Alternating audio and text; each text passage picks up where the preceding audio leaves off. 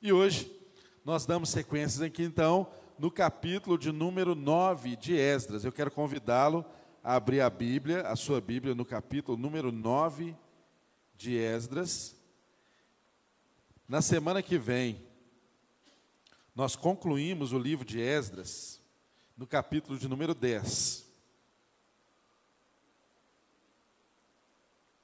Hoje, com a graça de Deus, nós estudaremos o 9. Só um aviso aqui, enquanto abrimos a Bíblia, quem está aí, adolescente, pode acompanhar o pessoal lá atrás para a reunião do resenha. Tem uma reunião especial para os adolescentes que estiverem presentes aqui, que vai acontecer separada, a reunião do resenha, então pode acompanhá-los. Irmãos, você está com o livro aberto aí, eu estou queimando as etapas aqui. Antes de nós lermos a palavra, estudarmos a palavra, nós vamos entregar ao Senhor os nossos dízimos e as nossas ofertas, que é algo importante, um momento importante do nosso culto. Então, você que já se preparou, você que está em casa, pode observar aí os dados bancários da nossa conta sendo projetado. Você que está aqui presente, pode levantar a mão que o diácono faz chegar até você a maquininha ou gasofilácio, para você trazer a sua contribuição, o seu dízimo e a sua oferta. Nós sempre fazemos isso com o coração bem tranquilo, sabendo que Deus ama a quem dá com alegria. Então, o que motiva a nossa contribuição sempre é um sentimento de alegria. E ninguém é alegre ah, constrangido. Então, por isso, nesse momento, tenha toda a liberalidade toda a liberdade de trazer diante do Senhor a sua contribuição, sem motivação de medo, sem motivação de que o inimigo vai alcançar a sua vida se você não trouxer a sua contribuição nesse dia. Nada disso, absolutamente. Deus ama a quem dá com alegria. E eu e você temos a liberdade de trazermos diante do Senhor aquilo que Ele mesmo tem colocado em nossas mãos. Portanto, traga a sua contribuição seja responsável, assim como seu Deus é responsável. Seja amoroso, seja generoso, assim como o nosso Deus é amoroso, assim como o nosso Deus é generoso. E agora, eu convido você a abrir a sua Bíblia aí, em Esdras capítulo 9, para fazermos a leitura desse texto que vamos meditar nesse dia aqui no nosso culto. Esdras capítulo de número 9 está escrito aí. A oração de Esdras é o título na minha Bíblia, na minha versão. Está escrito: Depois que foram feitas estas coisas, os líderes vieram dizer-me: o povo de Israel, inclusive os sacerdotes e os levitas, não se mantiveram separados dos povos vizinhos e de suas práticas repugnantes, como a dos cananeus, dos hititas, dos ferezeus dos jebuseus, dos amonitas, dos moabitas, dos egípcios e dos amorreus. Eles e seus filhos se casaram com mulheres daqueles povos e com eles misturaram a descendência santa.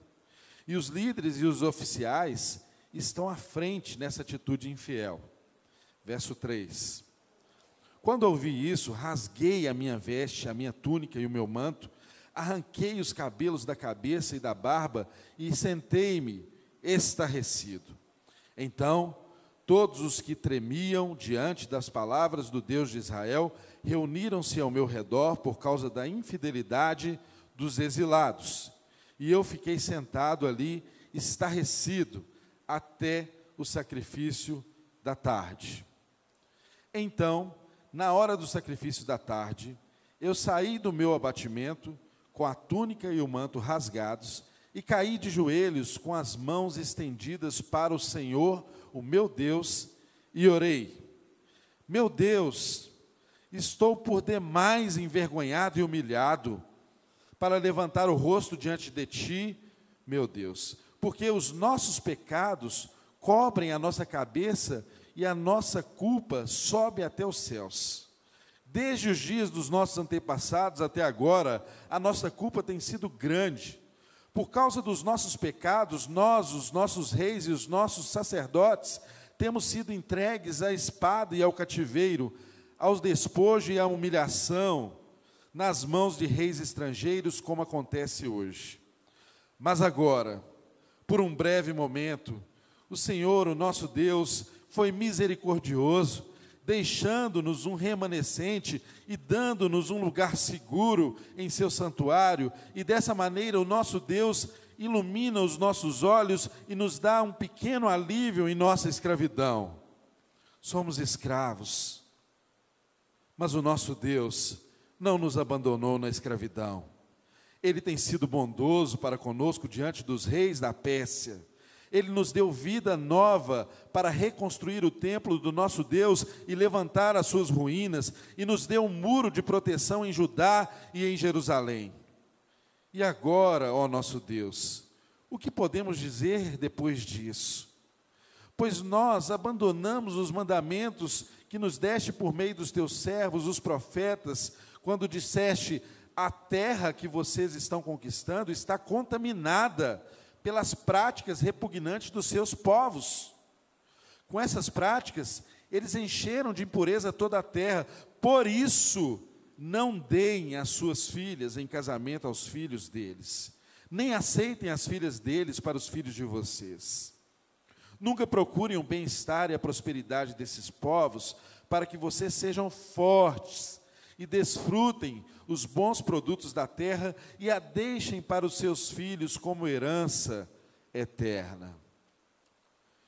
Depois de tudo o que aconteceu por causa das nossas más obras e por causa das nossas grande culpa, apesar de nos, ter, de nos teres punido menos do que os nossos pecados mereciam, ó Deus, e ainda nos teres dado um remanescente como este, como podemos voltar e quebrar os teus mandamentos e realizar casamentos mistos com os povos de práticas repugnantes?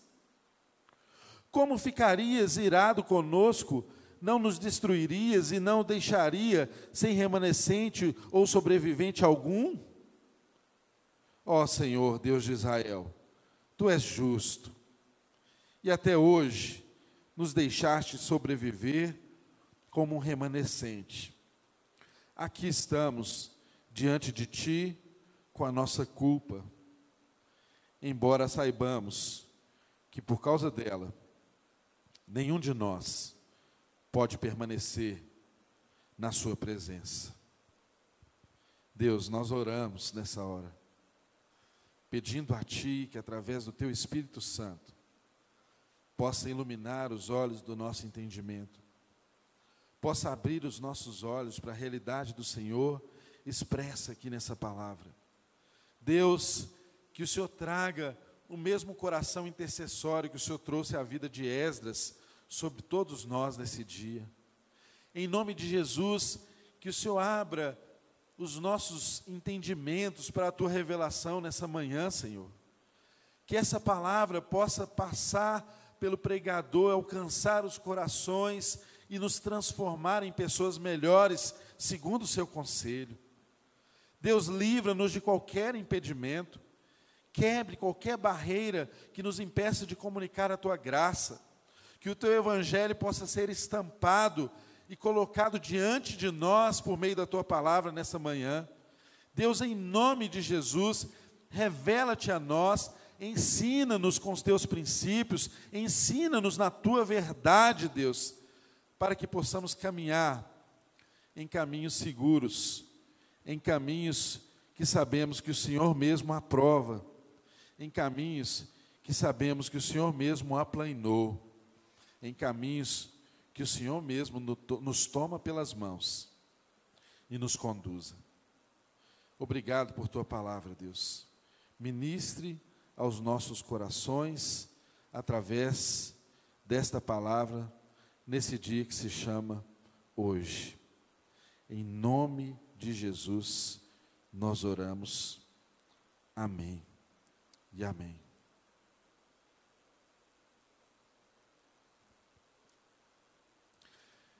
Irmãos, estamos aqui diante de um texto, capítulo de número 9, caminhando agora para o fim do livro de Esdras. O livro de Esdras, ele vai encerrar no capítulo de número 10, e depois nós daremos sequência em Neemias, conforme já havíamos exposto aos irmãos. Mas nós estamos num momento aqui dramático desse livro, dessa narrativa de Esdras, porque é exatamente um momento em que Esdras traz uma oração de confissão que tem um conteúdo que alcança a nossa realidade, alcança a todos nós. Mas antes de nós entrarmos nesse texto, é importante nós compreendermos exatamente qual era o contexto que estava inserida essa oração de Esdras nesse momento aqui histórico em que ele retorna com a segunda leva, com a segunda onda de exilados que vieram do Império Persa para a reconstrução do templo e agora para a reconstrução das ordens civis, a reconstrução da religiosidade, a reconstrução do comportamento daquele povo. Nós aprendemos anteriormente que, primeiro, a primeira onda de pessoas que voltaram pro, do exílio foram para construir o templo. Então, eles lançaram os altares, lançaram os alicerces, enfrentaram a oposição, porque como nós aprendemos, sempre que resolvemos obedecer à vontade de Deus, as oposições elas vêm. Isso é uma realidade na nossa vida. E não foi diferente com esse povo, eles enfrentaram oposições. A obra foi paralisada por um tempo.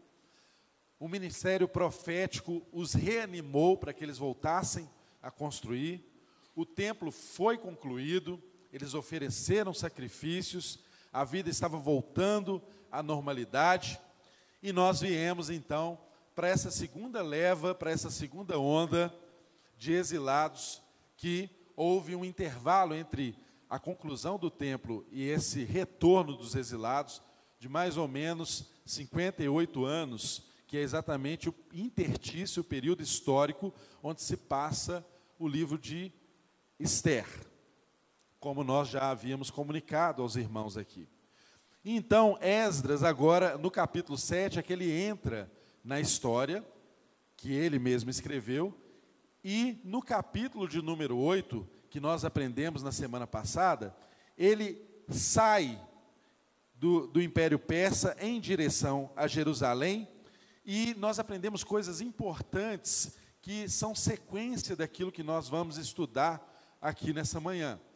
Primeiro ponto que eu quero chamar a atenção ainda no capítulo anterior, que a, o início do capítulo número 8, a Miriam pregou muito bem aqui na semana passada, ele começa a listar os chefes de famílias dos que foram registrados, os quais saíram com ele da Babilônia durante o reinado de Artaxerxes em direção a Judá, a Jerusalém. É verdade que acontece comigo e acontece com você também.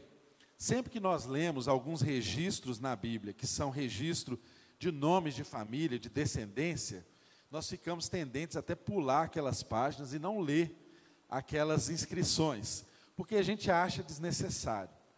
E eu quero lembrar para você mais uma vez que se está registrado na palavra de Deus é porque é importante.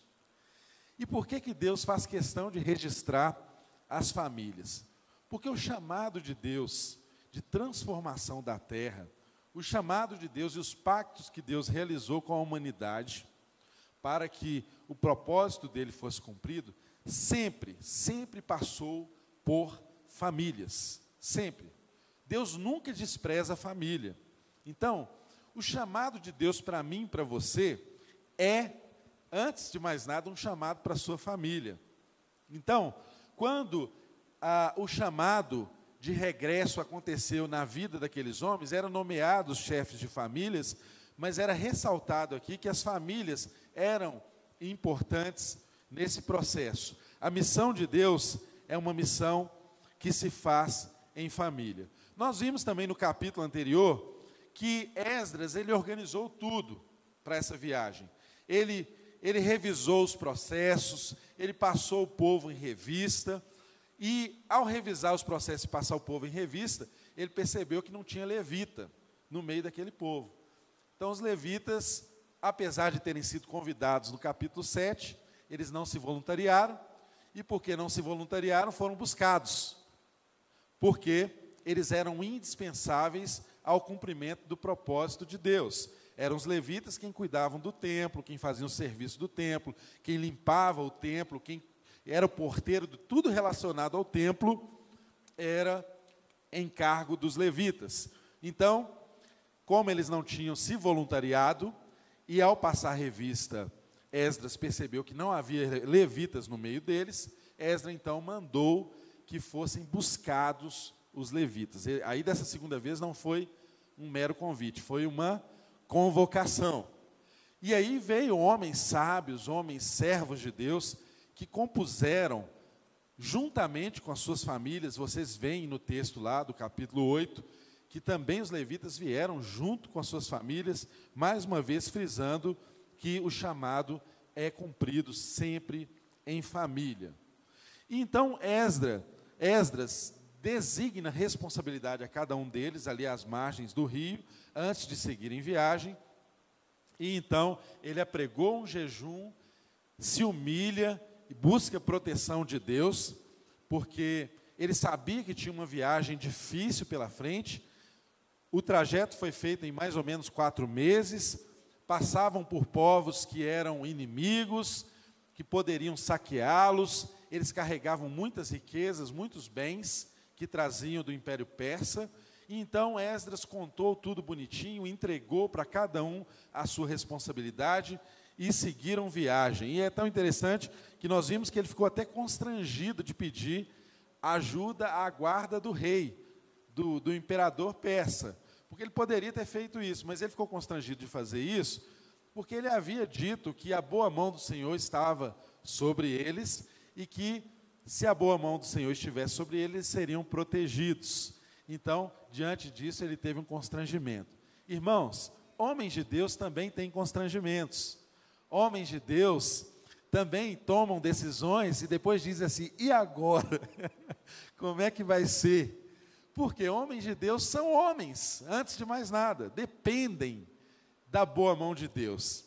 Mas é tão interessante nós percebemos que a providência de Deus foi com eles e eles conseguiram chegar ao destino intactos, recontaram tudo, estava tudo ali no lugar, do jeitinho que foi planejado, do jeitinho que foi organizado. Eles chegaram e cumpriram os compromissos deles de fidelidade à missão, de obediência, ofereceram sacrifícios que deviam ser oferecidos, e então nós chegamos pouquinho tempo depois, no capítulo de número 9, cuja introdução diz: Depois que foram feitas essas coisas, os líderes vieram dizer-me. Então, um pouco depois de tudo da viagem ter funcionado perfeitamente, um pouco depois de uma caminhada bem sucedida, um pouco depois do momento onde um líder poderia pensar assim: agora vai, agora tudo vai dar certo, agora a restauração desse povo, dessa nação, será completa. Afinal de contas, o Deus que prometeu lá atrás, que exerceria juízo, mas nos libertaria, nos libertou de fato. Afinal de contas, o Deus que nos prometeu trazer de volta para a nossa terra, nos trouxe de volta para a nossa terra. Afinal de contas, o Deus que prometeu que levantaríamos novamente o templo, o lugar da adoração, o lugar do culto, o lugar do sacrifício, ele cumpriu a sua promessa, ele levantou os recursos, ele tributou outros povos para que nos ajudassem nessa tarefa, ele nos deu isenção tributária enquanto fazíamos isso, ou seja, o nosso Deus é bondoso e Ele faz todas as coisas que nós precisamos para que o propósito dele seja cumprido. Tudo parecia estar perfeito para que Israel se realinhasse com o seu propósito de ser uma nação santa, uma nação eleita, levantada para ser exemplo para todos os povos da terra. uma nação concebida para trazer à terra o Messias, aquele que havia de redimir toda a humanidade. Exatamente porque o propósito de Deus nunca esteve restrito a Israel. O propósito de Deus foi em Abraão abençoar todas, todas, todas as famílias da terra. O propósito de Deus sempre foi e sempre será de abençoar todas as famílias da terra.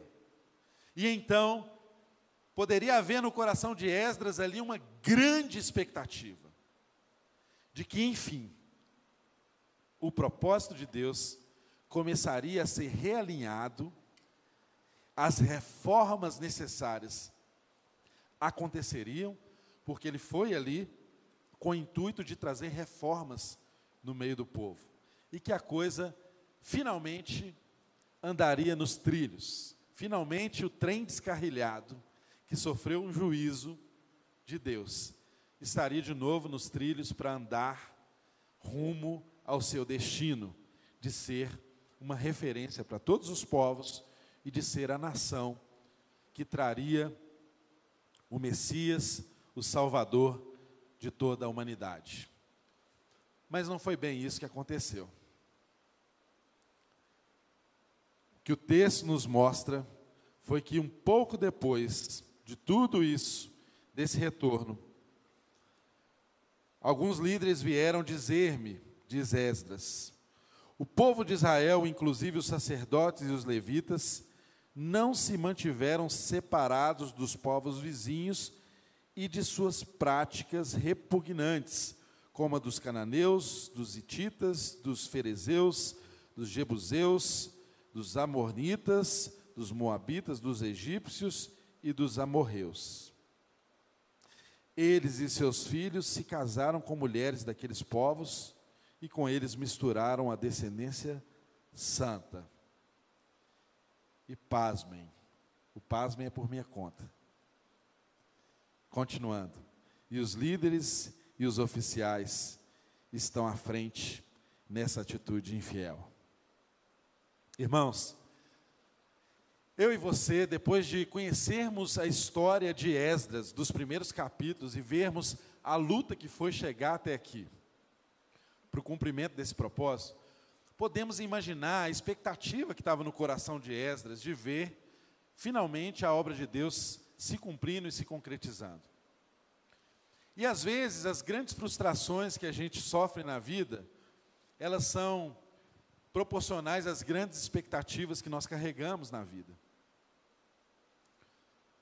Eu posso imaginar o coração de Esdras sendo um escriba, um sacerdote, um homem de Deus, um homem cujo capítulo 7, no seu verso de número 10, descreve como alguém que se dedicava a conhecer as Escrituras, a praticá-las e a ensiná-las. Ou seja, um homem perfeito na sua conduta, um homem que buscava Deus, um homem sincero naquilo que fazia, um homem preparado para a obra que ele havia sido comissionado. Eu posso imaginar o coração daquele homem cheio de expectativas de ver a vontade de Deus se cumprir, como também posso imaginar o coração daquele homem cheio de frustrações diante da primeira notícia do cartão de visita que ele recebe quando chega ali no templo e em Judá para cumprir a sua missão, o seu serviço. Irmãos, assim é com a gente. Assim é na nossa vida.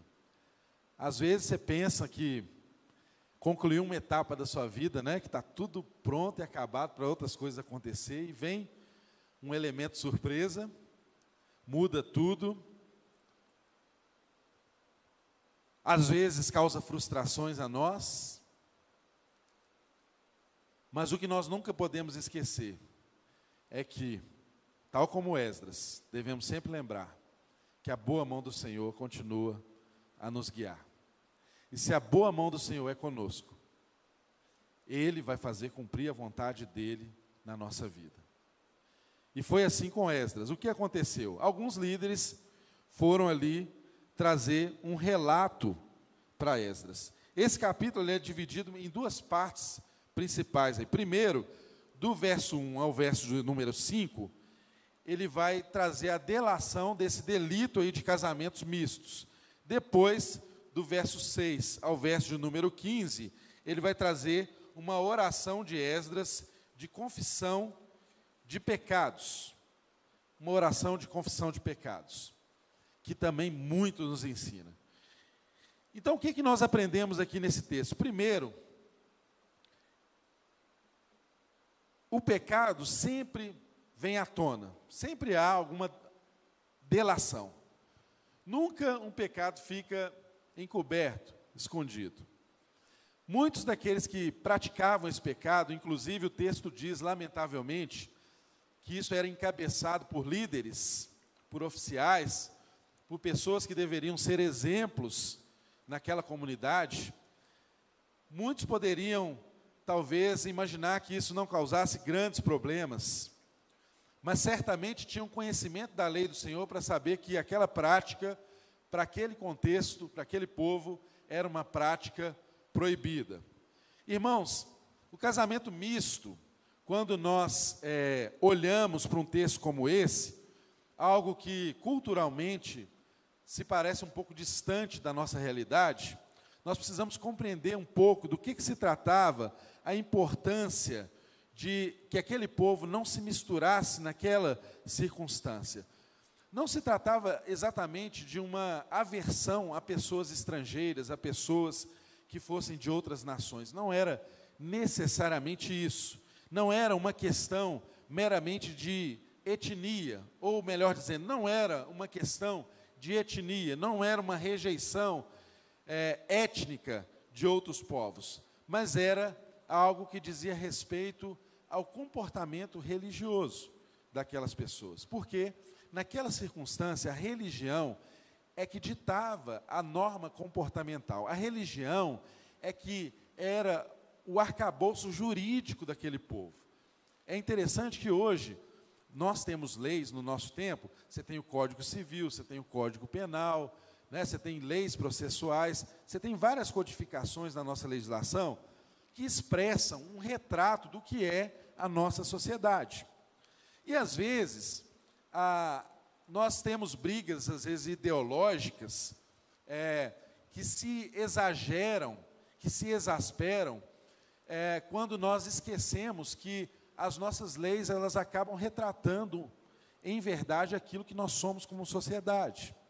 E às vezes, em vez de brigarmos exatamente por apenas por determinarmos tipos específicos de leis, nós esquecemos que o fundamento das leis está na sociedade. E aí, não buscamos ser uma sociedade melhor, não buscamos ser pessoas melhores, famílias melhores, para sermos uma influência e uma resposta às sociedades. É muito apropriado falar disso hoje, porque hoje nós estamos escolhendo representantes municipais que vão executar as leis, né, o executivo, prefeito, e aqueles que vão fazer as leis que tratam das questões mais locais, mais aproximadas de nós, que são os vereadores. E às vezes nós nos enganamos pensando que apenas mudamos a nossa sociedade através de leis. E não é assim, nunca foi assim e nunca será assim. E com isso, eu não quero dizer que você deva ser irresponsável ou não se importar com aqueles que são representantes nossos. Não, muito pelo contrário. O texto nos inspira nesse dia a dizer como é importante nós nos alinharmos com pessoas que têm os mesmos princípios e os mesmos valores que nós entendemos que são importantes para construir a sociedade que Deus sonha construir. Sim, mas eu e você precisamos entender que apenas leis não mudam o comportamento das pessoas. Eu posso criar uma lei municipal dizendo que a partir de amanhã todo poodle se transforma em ovelha. isso vai acontecer? O nosso prefeito pode decretar isso, a nossa Câmara pode legislar isso, pode colocar no papel, mas na prática isso vai acontecer? Poodle vai se transformar em ovelha? De forma alguma. Porque a lei não tem o poder de mudar a natureza das coisas. Às vezes eu e você brigamos, lutamos e somos até parecemos até mais apaixonados por questões políticas do que por questões bíblicas. Às vezes somos até mais apaixonados pelas questões e rivalidades políticas do que exatamente pelas pessoas.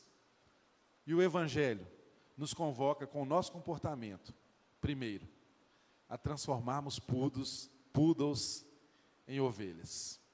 Quando nós nos tornarmos cidadãos conscientes de que tudo começa em nós e na nossa casa, aí sim, a nossa responsabilidade vai se espalhar, aqueles que são vocacionados vão assumir o seu espaço, o seu lugar, o voto não vai ser vendido por interesses escusos, e aí nós vamos aprender a exercer a boa política, que não é a política meramente partidária, mas é a política que se faz ao longo dos quatro anos de exercício de um mandato, que é de você fiscalizar, de você acompanhar, de você reivindicar e de você dobrar os seus joelhos e orar pelas autoridades constituídas. E não limitar o seu dever cívico, político, a um dia específico de quatro em quatro anos, quando você vai ali nas urnas e deposita o seu voto. Entrega uma procuração assinada para alguém exercer mandato em seu nome. Se é uma transferência de poder para alguém exercer mandato em seu nome, quando você otorga uma procuração, você também tem a obrigação de verificar se aquele que tem os poderes para agir em seu nome está fazendo exatamente aquilo que é a sua vontade. Ou seja, o seu procurador precisa ser alguém que representa aquilo que você entende que seja a melhor vontade, o melhor desejo, o melhor projeto. E não necessariamente ficarmos gritando por aí, brigando, devorando um ao outro, pensando que o mundo vai ser mudado pelas leis. Não é assim que acontece. Tudo começa lá em casa. Tudo começa nas famílias. O propósito de Deus está completamente alinhado às famílias. E o texto nos mostra aqui que o problema era esse, era um problema grave, porque aquele povo se misturou os casamentos eram uniões que ainda o são. Casamento é uma união que envolve união de famílias e união de práticas.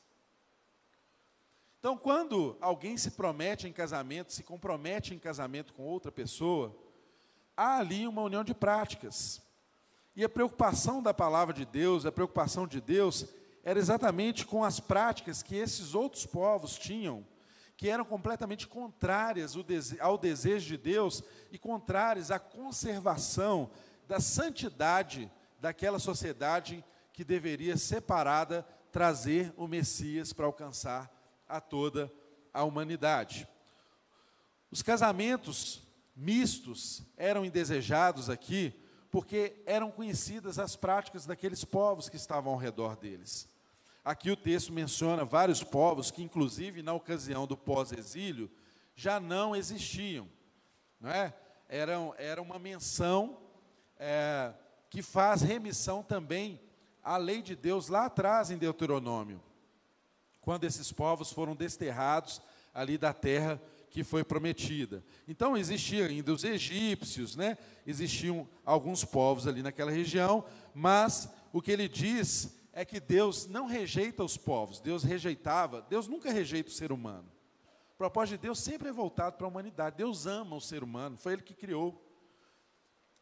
Eu e você precisamos abrir a nossa mente para essa realidade de que Deus não é o Deus dos evangélicos.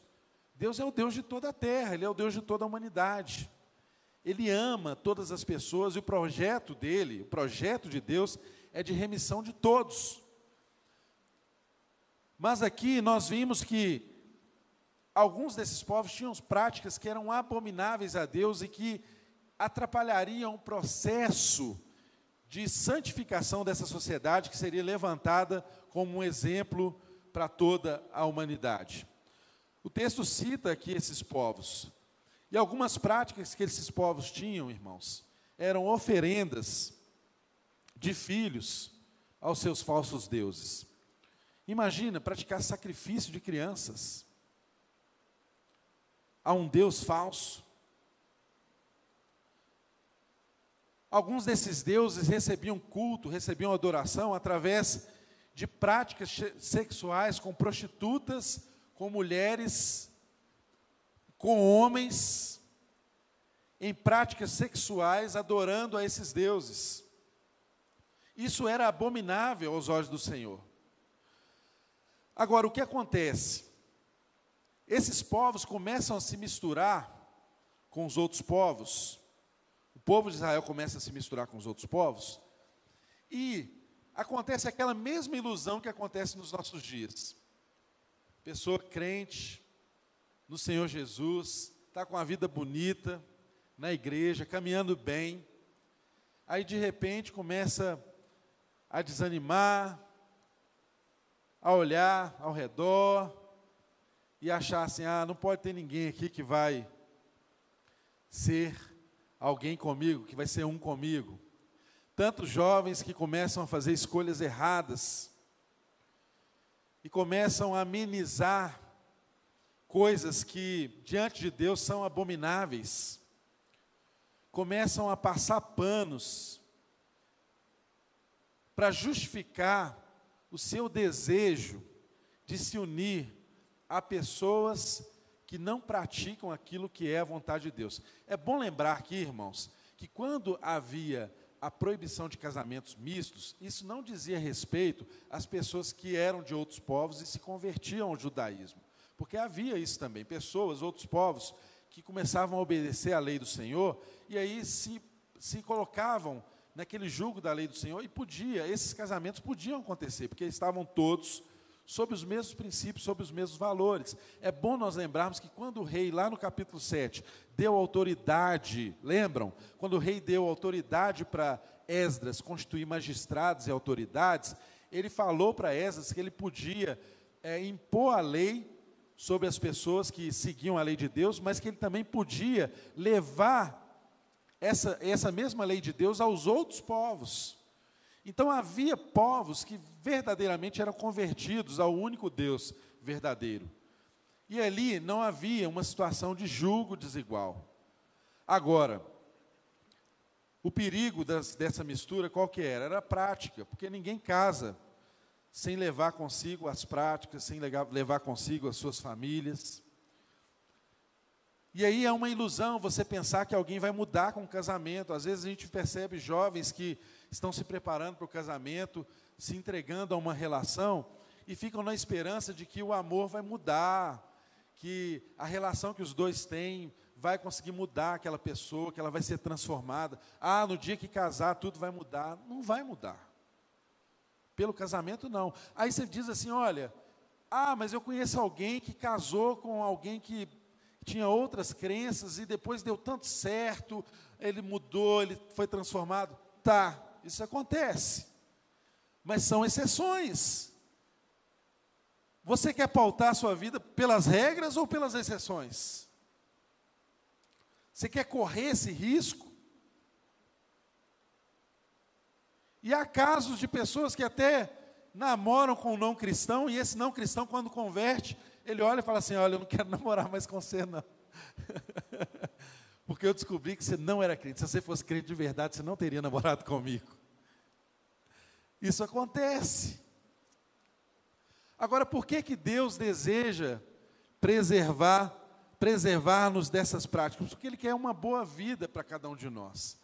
Ele quer que as nossas escolhas reflitam a vontade dele. Irmãos, isso está permeando o enredo bíblico o tempo inteiro. Isso parece uma coisa simples, boba, mas não é. Quando você vai para o Evangelho no Novo Testamento, em Mateus, no núcleo do Evangelho, podemos dizer assim, ali no capítulo 6 do Sermão do Monte, o núcleo do Sermão do Monte é exatamente um versículo que está lá em Mateus 6,8, que passa quase desapercebido entre nós quando lemos que está escrito assim: Não vos assemelheis, pois, a eles. Um pouco depois de Jesus nos ensinar acerca do tipo de oração que devemos fazer, ele diz isso: não vos assemelheis, pois, a eles.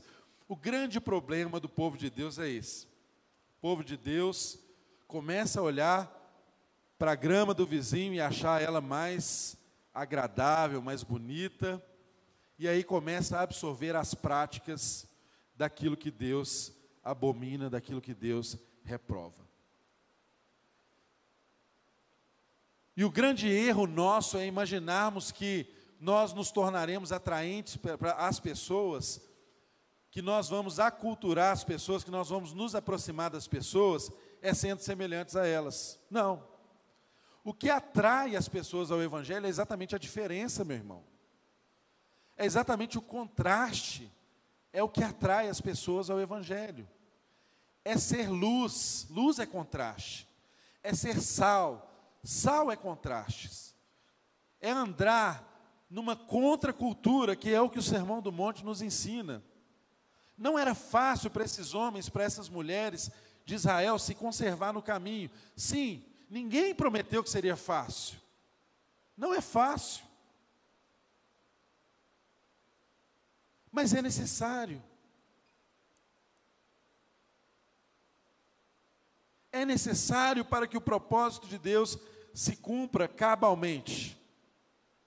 E é triste a gente ver tantas pessoas fazendo escolhas irresponsáveis na vida, que vão repercutir na vida inteira, tal como Esdras presenciou aqui nesse momento. E o mais triste, tudo isso encabeçado por oficiais e pessoas que eram líderes, que estavam à frente quando a liderança, quando alguém que está à frente, quando alguém que inspira, se entrega a essas práticas, é desastroso em toda a comunidade.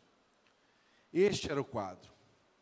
Dá para a gente dimensionar o tamanho da tristeza que alcançou o coração de Esdras como homem de Deus.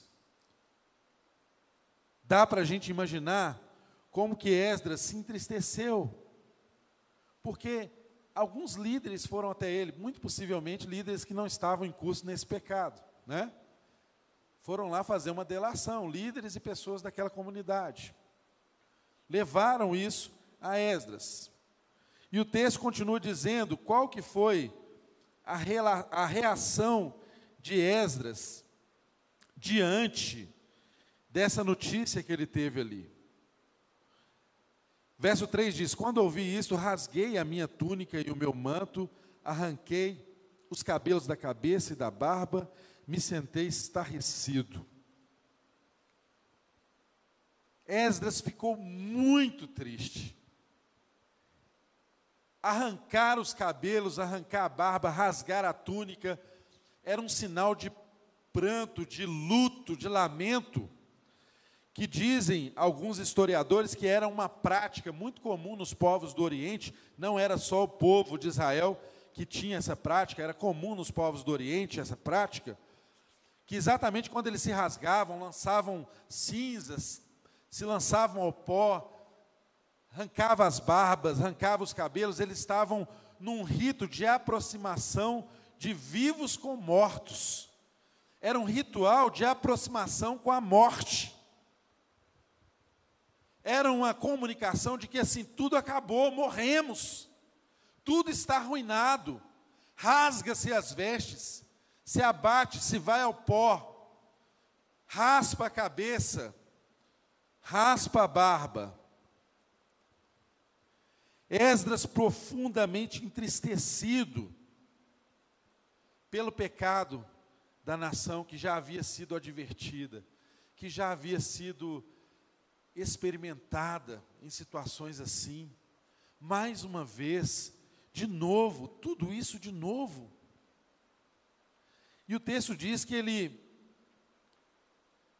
ficou ali sentado, estarrecido, até o sacrifício da tarde.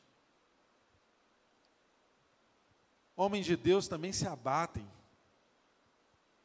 A notícia foi tão pesada para ele que o texto diz que ele ficou ali assentado, final do capítulo, do verso 4, diz: Eu fiquei sentado ali, estarrecido. O que, que eu vou fazer? O que, que há de ser desse povo? Ele conhecia os termos da lei, ele conhecia os termos da aliança com Deus, ele sabia das consequências que poderia vir sobre aquele povo em razão desse tipo de prática, desse tipo de desobediência. Então, o texto diz no verso de número 4 que então todos os que tremiam diante das palavras do Deus de Israel reuniram-se ao meu redor por causa da infidelidade dos exilados. E eu fiquei sentado ali, estarrecido, até o sacrifício da tarde. É bom a gente saber que sempre há um remanescente. Sempre em algum tempo alguém que também permanece estarrecido com as coisas que estão acontecendo ao redor. É bom saber que Deus sempre conserva pessoas que têm a capacidade de se indignar com aquilo que está acontecendo ao nosso redor. Pessoas que têm a capacidade de, de se inconformar com o que o mundo ao redor está promovendo. E não se alinham aos desejos do mundo, ao conforto do mundo. Porque, em alguma medida, casar-se com mulheres estrangeiras ali também trazia conforto, irmãos. Há registros históricos que mostram que muitos desses casamentos também se deram porque eram filhas de homens proprietários de grandes terras, homens ricos daquela região. E por causa da riqueza e dos benefícios que aquele casamento traria de riqueza, de influência, os homens de Deus foram cedendo, foram abrindo espaço, abrindo exceções e não se importando se eram povos que praticavam coisas abomináveis a Deus. E assim ainda o é nos dias de hoje. Muitos de nós cedemos visando um benefício, sem entendermos qual será o fim disso, onde que isso nos levará o tamanho da ruína que nós vamos enfrentar, porque não há coisa pior do que sofrer a separação de Deus, ou o juízo de Deus, a mão de Deus, pesar sobre nossas vidas, por nossas irresponsabilidades, por nossa ingratidão, por nossa atitude diante de Deus, mesmo sabendo qual era a vontade dele para nós. E o texto diz que ele ficou aqui muito abatido e estarrecido até o sacrifício da tarde. Sabe, irmãos, a tristeza faz parte da nossa vida. Há situações que chegam a nós e à nossa casa que nos abatem e nos entristecem, que nos fazem ficar estarrecidos, que nos fazem ficar por algum tempo prostrados, sentados, sem reação, sabe aquele aquela notícia que chega que a única coisa que você consegue fazer é lamentar e assentar-se sem saber por onde agir, por onde caminhar. Acontece comigo, acontece com você. Mas o que eu e você precisamos ter consciência, tal como Ezra teve, é que essa posição de ficarmos estarrecidos, parados, paralisados, apenas lamentando, tem que ter um fim. Precisamos partir para uma atitude. E o que o texto diz é que ele ficou assim até o sacrifício da tarde, porque havia sacrifício pela manhã e havia sacrifício da tarde, havia expressões de sacrifício que remontavam à lógica de que Deus nos protege, nos guarda de dia e de noite. E então o verso 5 diz que, então na hora do sacrifício da tarde, eu saí do meu abatimento, com a túnica e o manto rasgado nas mãos, e caí de joelhos, com as mãos estendidas para o Senhor, o meu Deus, e orei. Sabe, irmãos, eu e você precisamos aprender isso, que Esdras nos ensina aqui nessa manhã. Quando somos abatidos por alguma situação difícil, ficamos estarrecidos. Às vezes nós queremos sair dessa situação agindo e fazendo tantas coisas e nos esquecemos de fazer o principal, de que nós precisamos nos prostrar diante de Deus, que nós precisamos sair dessa fase de estarrecimento, de abatimento, mas precisamos cair com os nossos joelhos no chão em oração.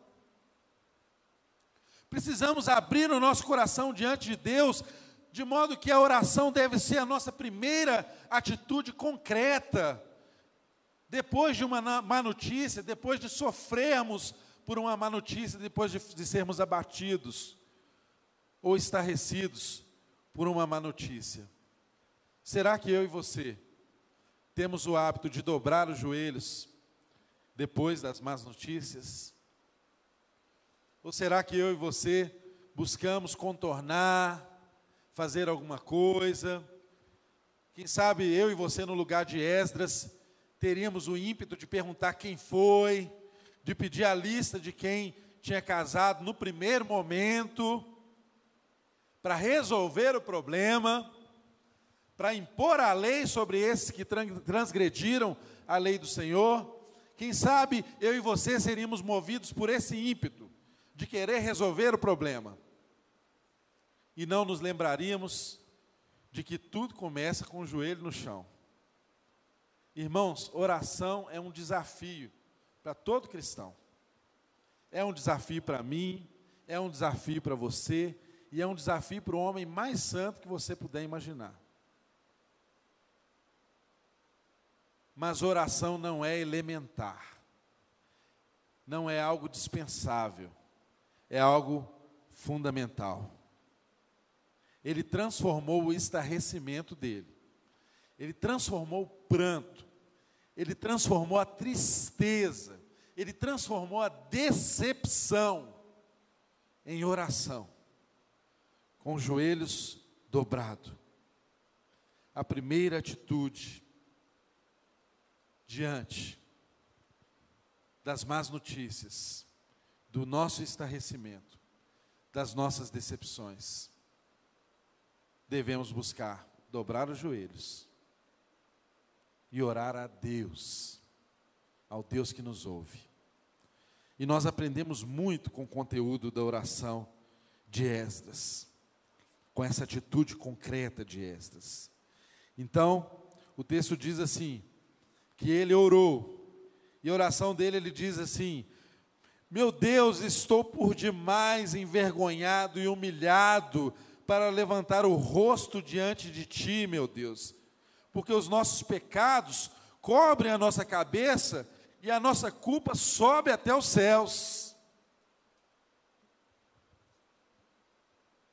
Meu querido irmão, diante de uma situação de pecado, não é novo isso para nós. Isso é um processo antigo na história da humanidade. O homem tenta se esconder, tenta se esquivar. Adão fez assim. Adão e Eva fizeram dessa forma.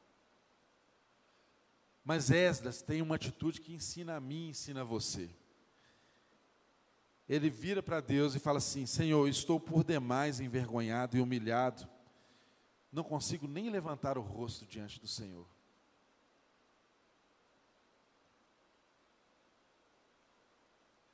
A oração verdadeira começa por humilhação e por reconhecimento da sua vergonha.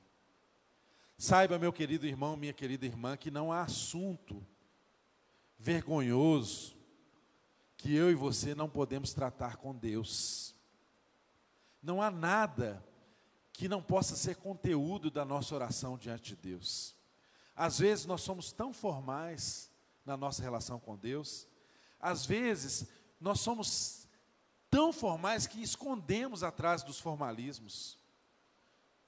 E não encontramos um lugar de verdade, de aconchego, de entrega, de humilhação diante do Pai. Porque, como assim? Você vai falar com Deus uma coisa que Ele está olhando para você e vendo que não é verdade? Não é mais óbvio, não é mais inteligente, não é mais lógico você já rasgar o coração? e falar: Deus, eu não consigo nem levantar a cabeça para orar. Eu estou envergonhado, eu estou humilhado. Confessa, de pé, e você se esqueça da vergonha do passado e consiga caminhar da forma como Deus te chamou para caminhar. Tudo começa aqui na atitude de Esdras, numa atitude de humilhação. Ele não se achava digno nem de levantar o rosto. Mas, irmãos, até mesmo quando nós não somos dignos de levantar o rosto diante de Deus, Deus ouve a nossa oração, Ele ouve o nosso clamor, Ele ouve o nosso pranto, Ele ouve a nossa dor. Não tenha medo de abrir os seus lábios e de falar com Deus aquilo que te traz vergonha, aquilo que te traz humilhação. E há pecados que nós só conseguimos trilhar um caminho para vencer à medida que nós abrimos a nossa boca para confessar. Confessa diante de Deus, abra os seus lábios, fale com Ele, Ele te ouve. Esdras não se hesitou em falar com Deus das suas vergonhas, das suas humilhações.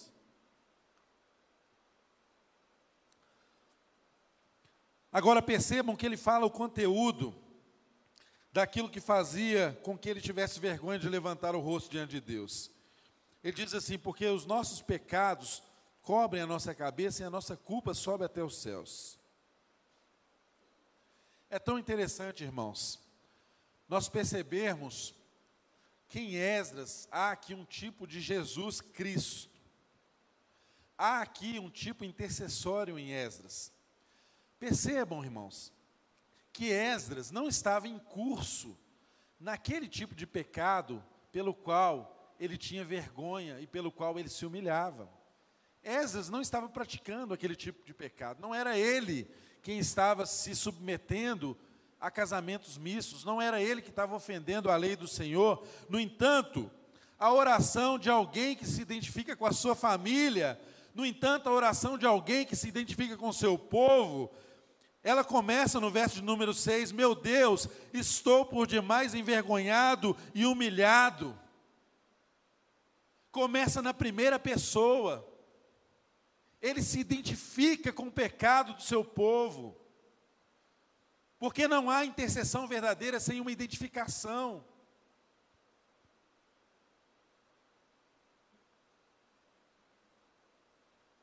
Depois de se identificar com o seu povo, a gente percebe que ele começa a dizer porque os nossos pecados sobem da nossa cabeça e a nossa culpa até os céus. Ou seja, ele se inclui. Ele não pecou, mas ele entendia que ele estava em curso, porque ele era um com aquele povo.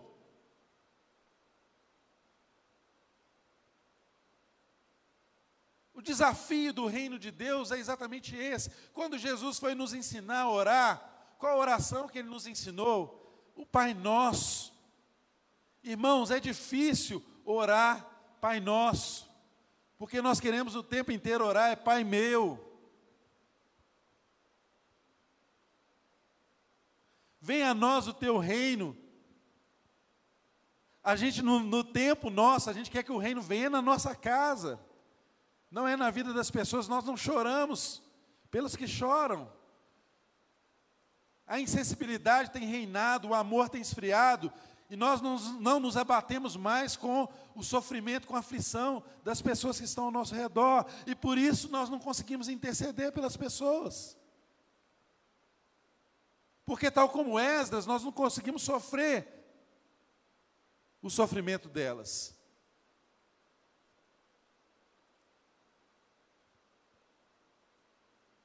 A oração que Jesus nos ensinou foi exatamente nos tirar do centro e nos levar ao nosso. O reino de Deus é a consciência do nosso.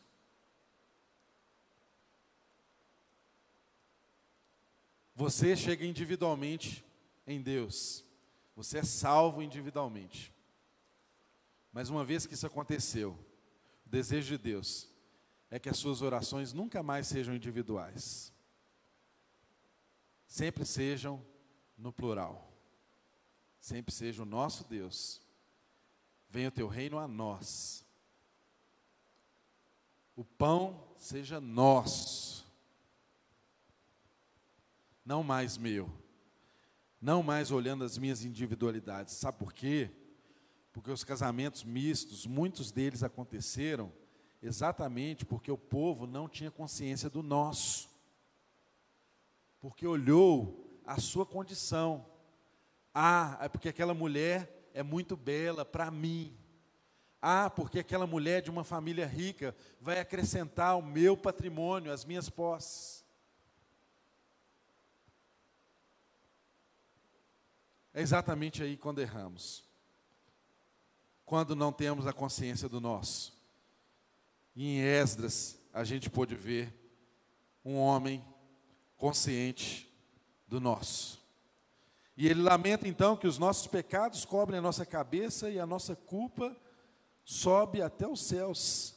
Desde os dias dos nossos antepassados até agora, a nossa culpa tem sido grande por causa dos nossos pecados. Ele começa aqui então a fazer um resgate de que o povo havia sofrido juízo por causa do pecado.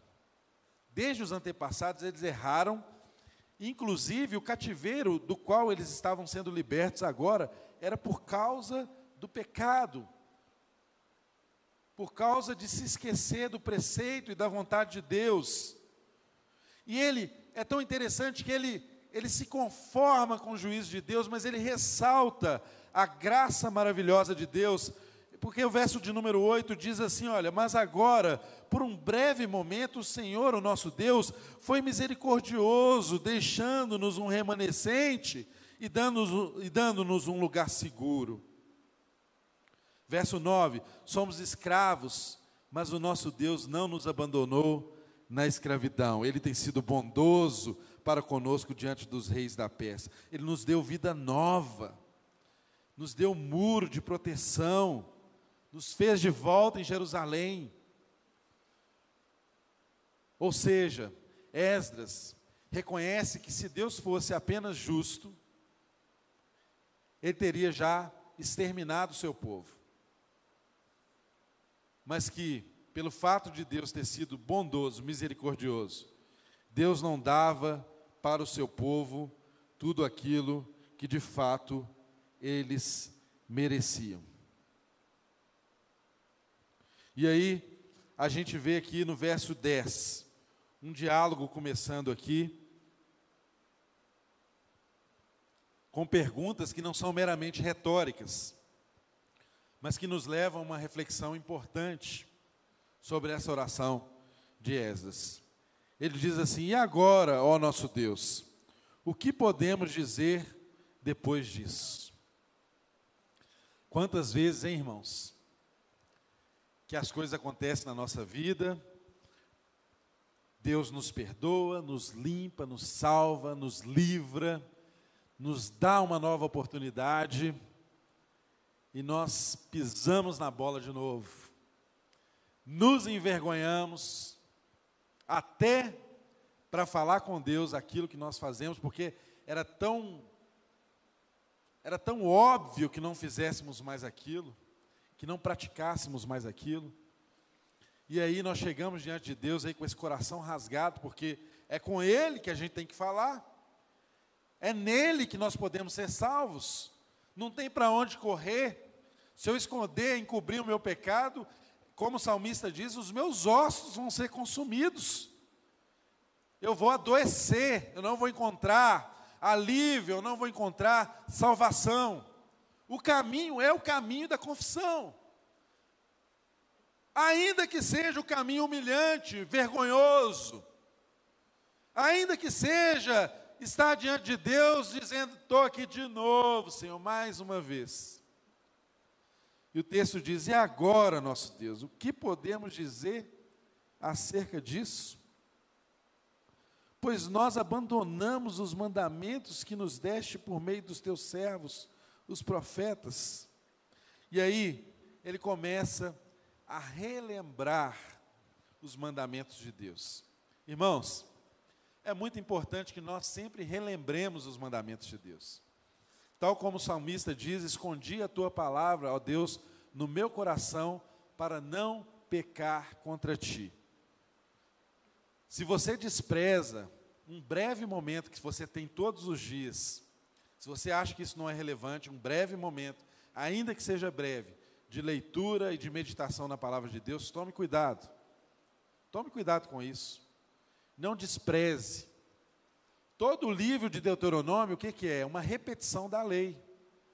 Então nós precisamos o tempo inteiro repetir aquilo que Deus falou acerca de nós, aquilo que Deus falou acerca da nossa identidade, aquilo que Deus falou acerca do propósito dele, porque senão nós nos esquecemos de quem nós somos.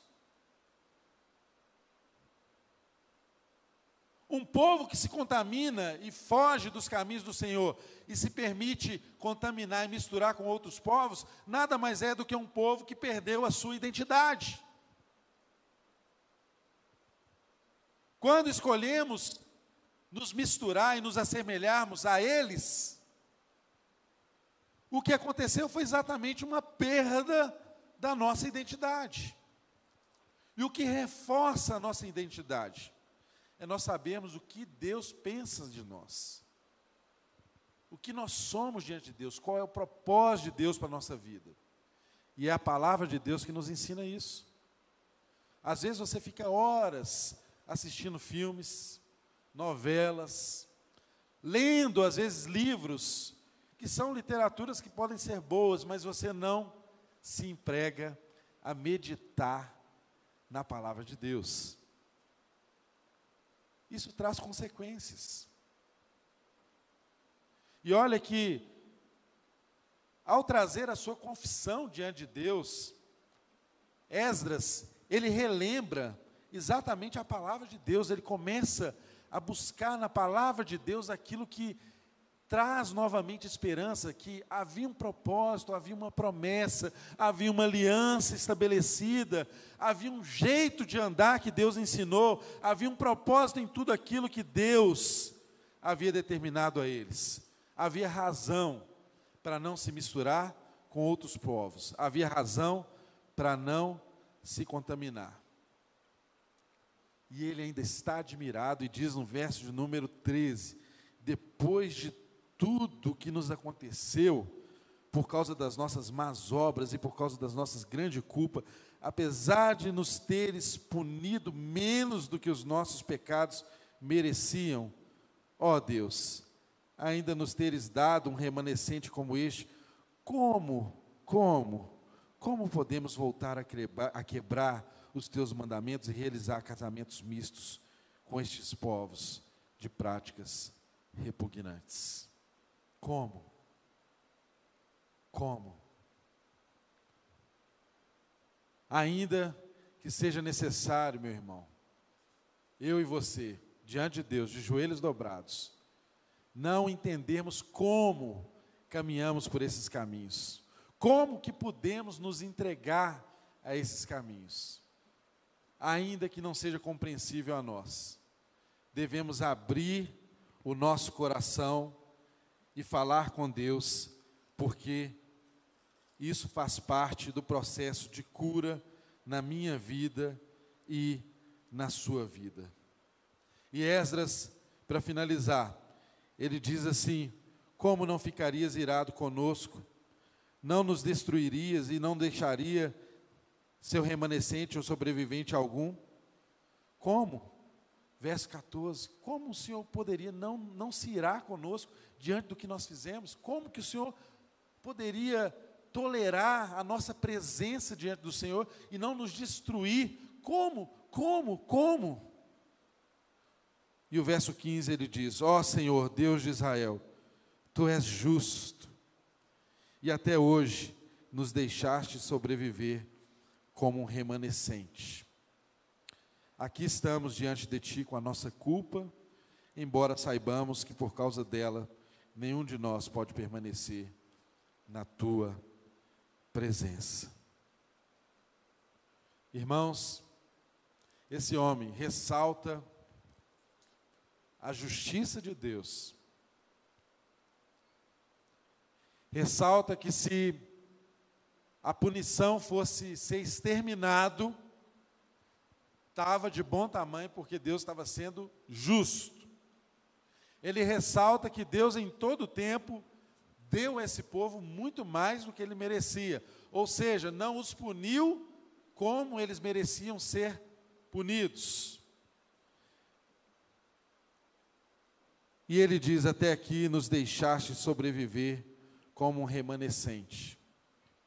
Ele ressalta a bondade, a misericórdia e a graça de Deus. E é disso que nós precisamos lembrar, gente. Meu Deus, o seu Deus, continua sendo um Deus justo, mas também continua sendo um Deus misericordioso, um Deus gracioso, um Deus que dá uma segunda chance, um Deus que dá uma oportunidade nova a todo aquele que se humilha, a todo aquele que se entrega em oração, a todo aquele que não tem vergonha de dizer para Deus das suas vergonhas. Pior coisa que pode acontecer com a gente é a gente ficar tão envergonhado das nossas vergonhas que a gente não diz delas nem para Deus.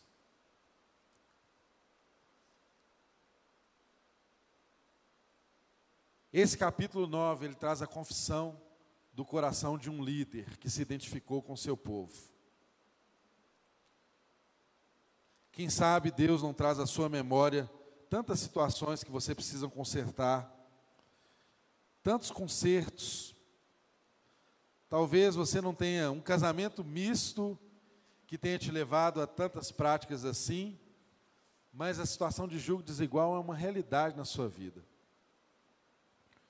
Talvez você ainda não se casou e caminha para uma situação de julgo desigual e ainda há tempo para você se arrepender e voltar para os caminhos do Senhor, se curvar diante da autoridade dele.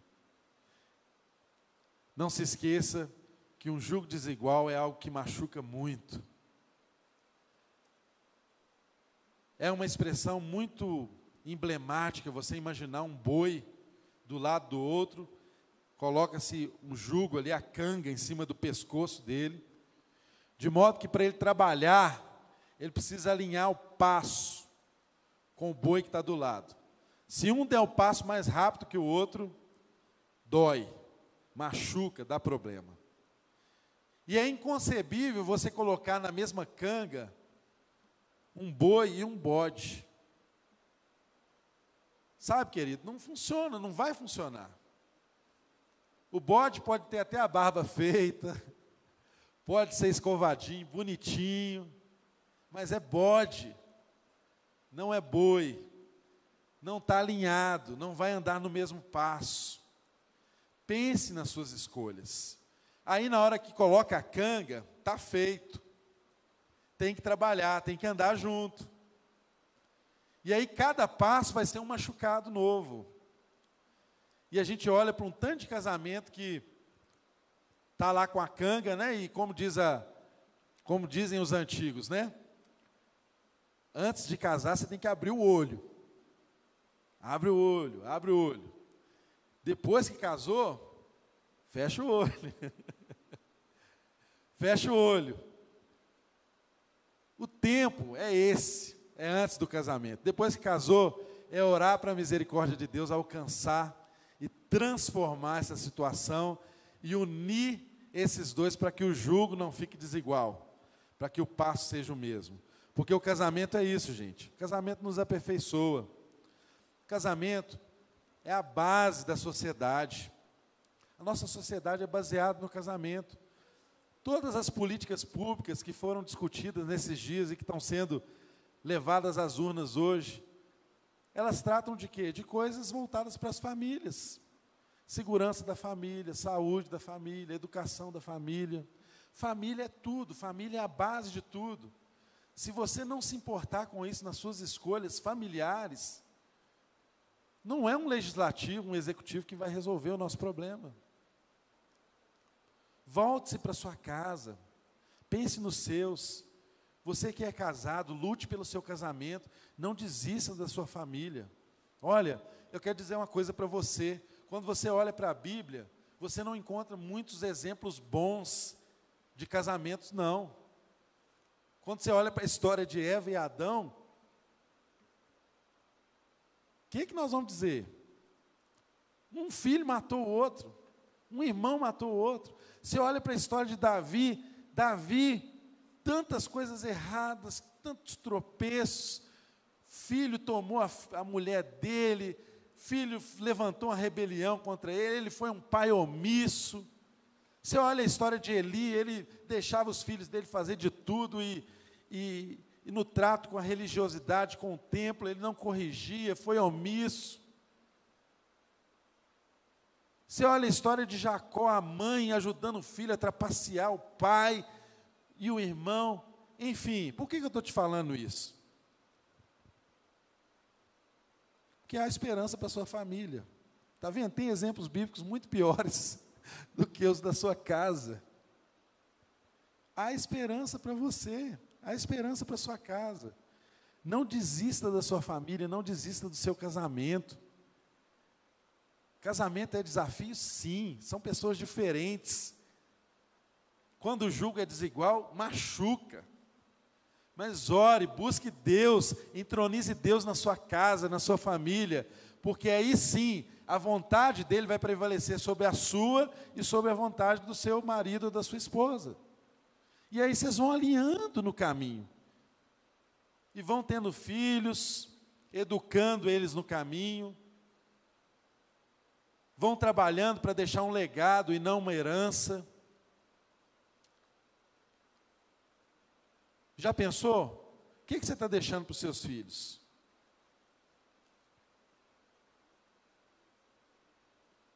O que você é como família hoje afeta a orientação dos seus filhos. Nós temos hoje muitas pessoas que, que detestam a hipótese do casamento por causa do casamento que viram nas suas casas.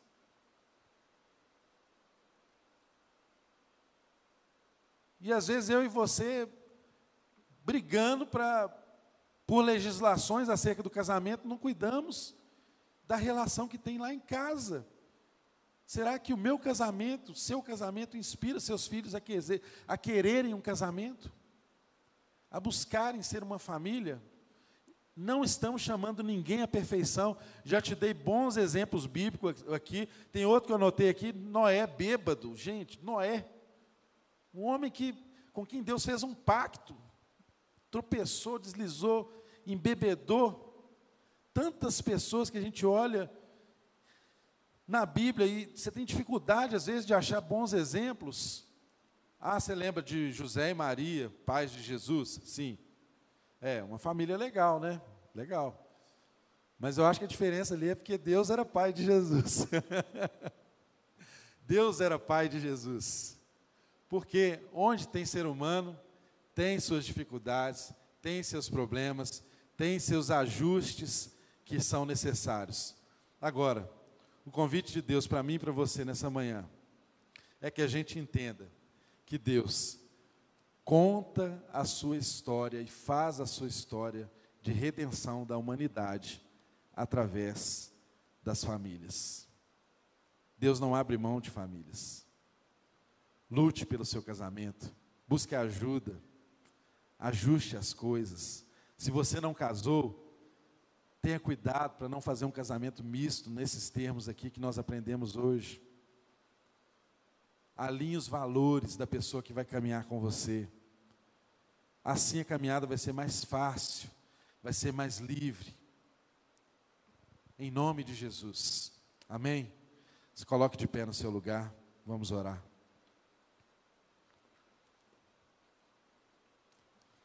Deus, nós te damos graças por essa manhã, pela tua palavra que o Senhor nos ensinou, nos exortou.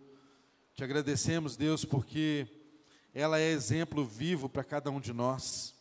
Nós sabemos, Deus, que temos um desafio enorme com as nossas casas, com as nossas famílias, mas temos a convicção também de que o Senhor tem um propósito de encher a terra de virtude através das famílias. O Senhor escolheu abençoar em Abraão cada família da terra. O Senhor não escolheu abençoar indivíduos, apesar de que o Senhor poderia ter feito isso. Mas se o Senhor, se o Senhor escolheu abençoar em Abraão todas as famílias da terra, é porque o Senhor sabe que esse negócio de família é algo bom. Nós abençoamos cada família, Deus, que nos ouve nessa hora.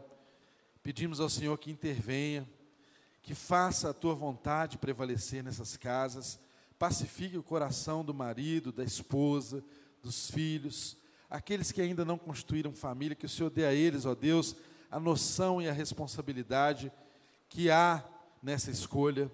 Que em nome de Jesus o Senhor nos dê famílias melhores, equilibradas, que o Senhor nos ajude a cuidarmos uns dos outros e nos faça, Deus, ter a graça de expressarmos a tua vontade através da nossa casa, Senhor. Abençoe cada pai, abençoe cada mãe, abençoe os pais, ó Deus, que estão desempregados, passando por luta nesse momento, com receios do que há de vir para frente. Em nome de Jesus, sustente-os. Abençoe os casais, ó Deus, que estão em pé de guerra, que estão em luta, talvez o marido e a esposa não se falam há tanto tempo, não se tocam, não se abraçam, não se beijam, não conversam um com o outro, não olham um no, olho, do outro. Oh Deus, toque nessas vidas nessa hora, leve-os ao arrependimento, Senhor, verdadeiro, leve-os à humilhação e traga reparação para essas casas, para esses lares. Em nome de Jesus, Deus, nos dê a graça de termos, ó Deus, casas e lares equilibrados, onde haja a expressão da tua vontade, para que os nossos filhos possam ver em nós, ó Deus, pessoas que buscam fazer o teu desejo, não homens perfeitos, não é isso, Deus, mas homens que são sinceros na fé, homens que buscam realizar a tua vontade, homens, ó Deus, que reconhecem o pecado e se dobram diante de ti, ó Deus, em humilhação, em vergonha em busca da restauração. Seja gracioso com cada um desses, ó Deus, que se humilham diante de Ti nessa hora. Dê uma segunda chance. Aqueles, ó Deus, que não te conheciam, que nessa hora oram dizendo: Senhor, eu quero te conhecer. Ouça essa oração, salve-os, livre-os e conduza-os, ó Deus, no caminho da eternidade. Em nome de Jesus nós oramos. Amém, Senhor. Amém.